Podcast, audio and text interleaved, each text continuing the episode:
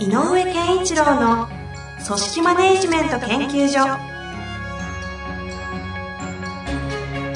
組織が一体となりゴールを達成する究極の快感。上場企業から中小企業まで延べ200社以上の支援を行った井上健一郎が組織人に関するあらゆる問題を分かりやすく解説します。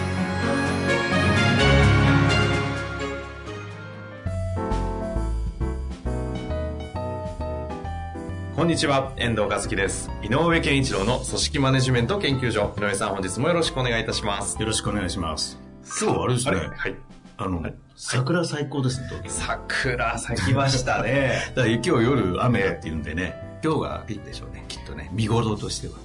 本当ですよね。でこの辺ね、桜綺麗ですからね。この配信が流れてる頃にはもう、あ、もうね、もうとっくに散ってるでしょうねうん梅雨ですねって梅雨ですねかもしれまませんが。はい。まあ、というわけで、爽やかに春らしくいきたいと思います。えー、あー、これは、この質問は、はい。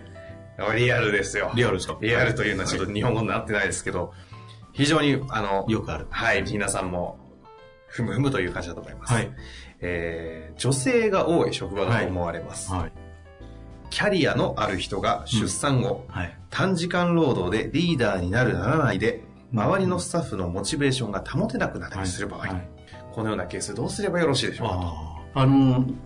これは本当に最近多い問題ですね。女性活用、女性活躍がね。そ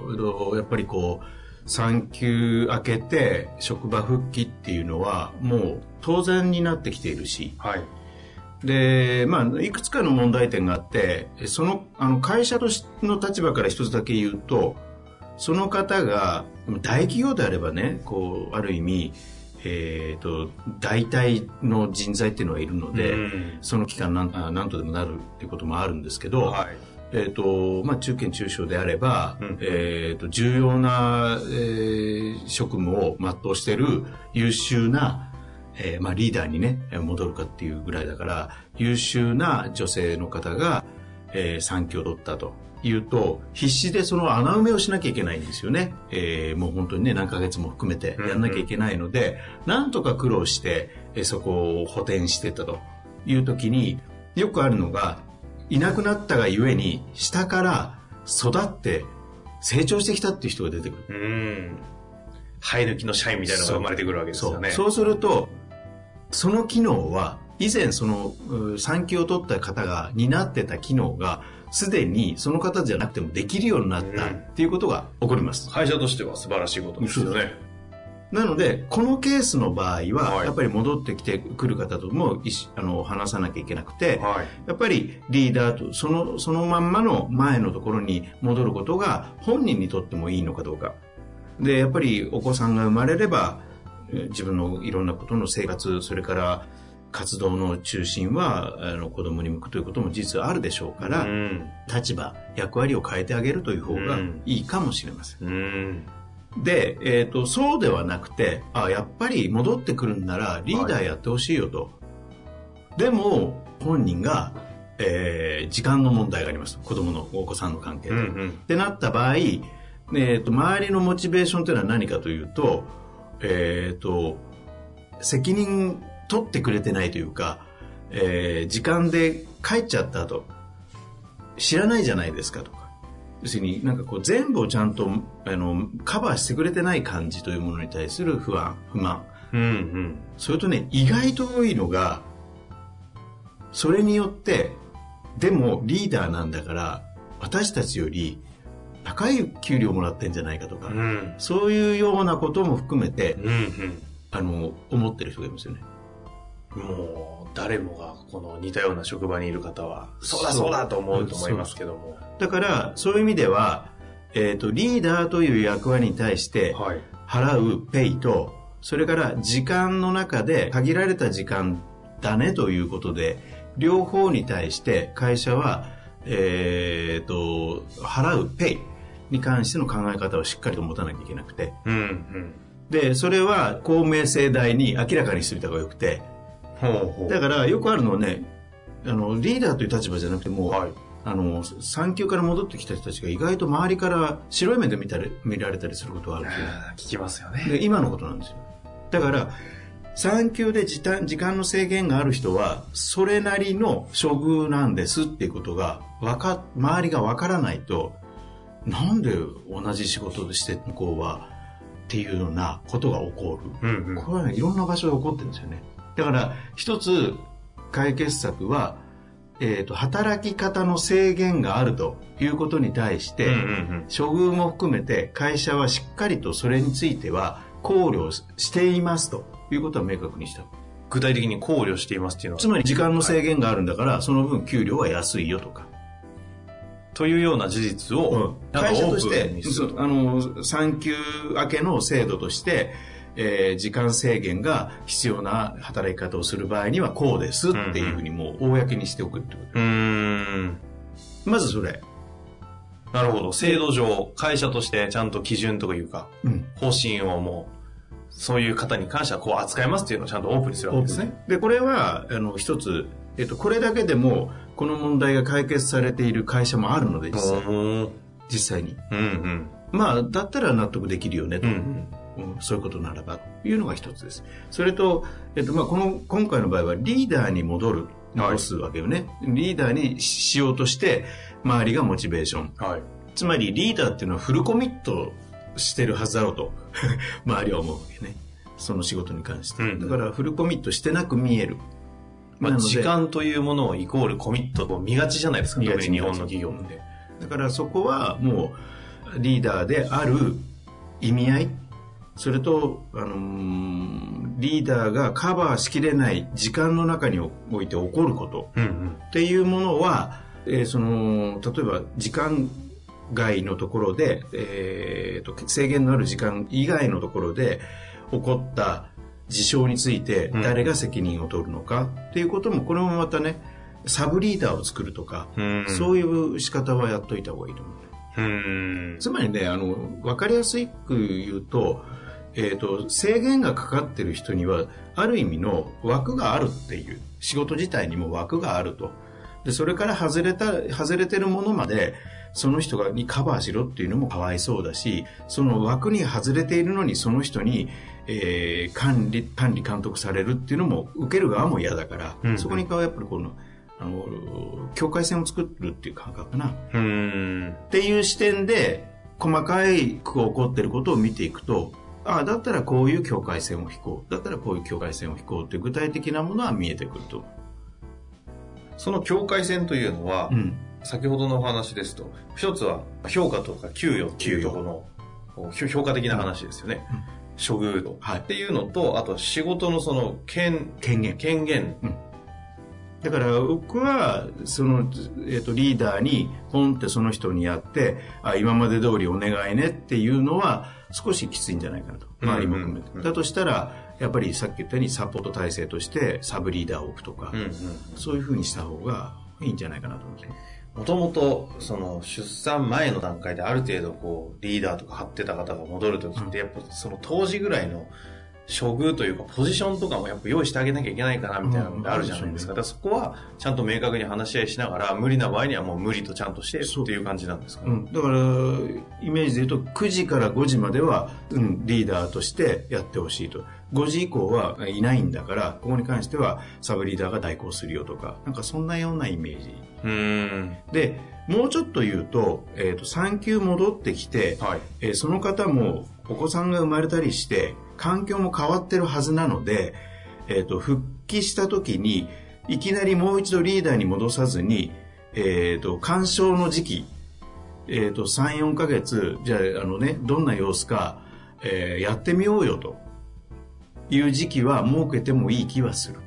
その、入社における使用期間ではないいけどもうん。復帰トライアル期間みたいな形にして。だってじその時間が限らさっき言った9時、ま、あ5時までしかできないっていう条件の中で、うんもしかしたらリーダー背負うこと自体はきついかもしれない、はいはい、確かだからそういうなんていうのかなこう、えー、と冷静な判断さっき言ったその機能的なこと処遇的なことも含めて、に。うん。何が適切なのかを推し量る時間っていうのは必要なんじゃないかという気はしますね。なるほどです。うん、そのなんていうんですか、働き方というものがそもそも変わったものに対して、ちゃんと会社が向き合っていこうみたいな感じなんですかね。あの、持ってる能力は休む前に証明しているので、はいよく言う保有能力としては認めはいましょう。ただし、制限が加わるということは、発揮能力との度合いが変わる。うんうん。なので、発揮能力で、えー発揮度で見てあげないと、周りもそれはおかしいって思う。なんかね、そうん。なんか、いじけちゃいますそうそうそうモチベーション下がるで、なんだなんだ。けちゃいますよね。そう、いない間私たちが頑張ったのに、なんで戻ってきたあの人が上なのって思ったりする。ポジションまで取られてね。うん。確かに。でその保有能力の評価と、まあ、パフォーマンスっていうところはちゃんと分けつつ保有は保有でもともと分かってる通りなんで、パフォーマンスに関してはちょっとちゃんと、それこそトライアルではないけど見ながら、見ながら、どう、何が適切、適正かを見ようね、うとんいう方がいいかなそしてそこに会社として制限がかかるんであれば、ちゃんと公明正大に。公明世代に。こういう、えー時短を余儀なくされる場合には、こういう、えーえーと、待遇ですと、処遇ですというのは言っといた方がいい。なるうん私が言ってる会社でも結構これを明確にし始めています。へえ。多いので最近。やっぱそうですか。で今後で言うと介護みたいな問題まで出てくるので、うん要するに時間の制限がくわあのかかる働き方っていうのはもっと出てくると思いますよね。なので時間が制限がかかることを悪いということではなくてだったらその制限が及ぼす影響立場、えーじ時間生産性でもいろんなものをちゃんとだよねとやっぱり7掛けになるね。これはしょうがないね、うんうん。いけないんではなくてっていうふうにやらないと。だったら、えー、と別に給与だけで言うわけじゃないけどやっぱり10の期待をそのままかけるんではなくて、うん。7, は7掛けでお互い握りましょうと。やっとかないと。うん。でそれは周りが見てあの7掛けだでみ握ら握ってるということが分かってないとあの誤解を生むんでね。確かにそうですね。だから意外と戻ってきた方たちがあの悩ましいのはそこですよね。うん。でもね一番最初に言ったようにそのいなかった時期に何とかしたがゆえに嫌な言い方だけどその方が戻ってこなくても何とかなるという状況になるのが一番実は問題なんです。あ必要？みたいなところまあ。で、ああ、そう。うん。まあ、そういう見方をする人までが出てくる。まあ、それはそうですよね別にもういなくても、ちょっといや言い方あれですけど、うんいなくても回ってたの今更、なんだろう、みたいな。そうでなおかつえ私たちの上司になるわけみたいになるとそれはそれなりのやっぱり抵抗感もあるでしょうね。そ、そこに関しては？だから私はそういう時はさっき一番最初にも言ったんだけど単純にリーダーとして戻すことが正解かどうかを考える、あうん、やっぱりあのちゃんと話をして、えー、といない間みんなも頑張ってこういう状況まで来たよと、おね、おかげさんでそうなったと、ただ君にも戦力としてたたあの、ね、加わってほしいので、えーどういうふうな、えー、金あの役割を担ってもらうのがいいのか話し合いたいって言ってちゃんと話さないと、うん。否定するわけではなくて。じゃあもうポジションとか、その、かつてのものを保証するということではなくて、うん。さ少なくとも保有能力が認めるので、今の現状、例えば1年後、変わったこの環境に対してどういうふうにやろうかというのをちゃんと話し合いながら、そう。もう一回本人とこうもうこう適応させていくことをしなきゃいけないわいけですかね。今後ね、介護、育休、産休に、まあ再雇用とかいろいろありますし、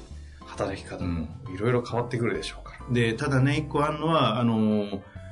全く同じポジションに戻しなさいっていう、えー、と裁判で戦った時にそんな風になってしまっているケースもなくはないので、えー、と戻さなきゃいけないということが何ていうのかな通例になってしまうとこれは実はやりにくいね。あの特に中小企業はやりにくい、うん、ここは、えーっと、やはり、えーまあ、それが通例になろうがなんだろうが、やっぱり社員との合合意形成の方が重要なので、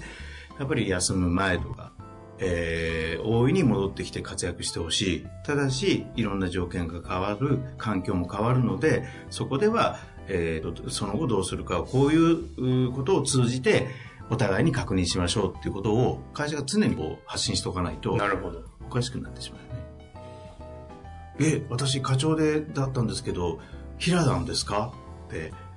いうことが起こることを避ける。うんうん。で、課長に戻した方がいいいいんであれば課長に戻せばいいけど、やっぱりもう、いやいやもう課長やるには重いよ君にはっていうことであれば、立場変えてもらった方がいいわけだし、それはだから、えっ、と、法律的な解釈というよりは、やっぱり合意、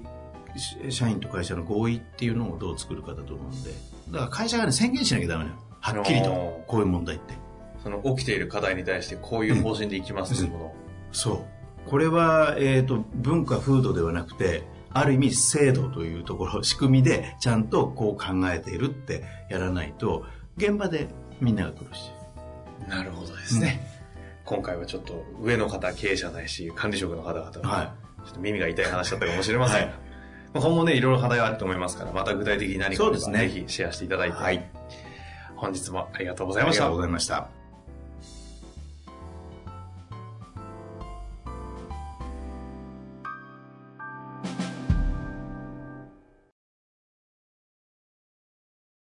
本日の番組はいかがでしたか？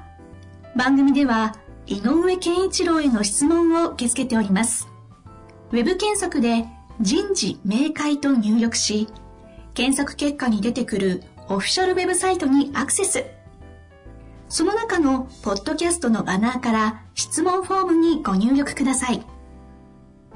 また、オフィシャルウェブサイトでは無料メルマガや無料動画も配信中です。ぜひ遊びに来てくださいね。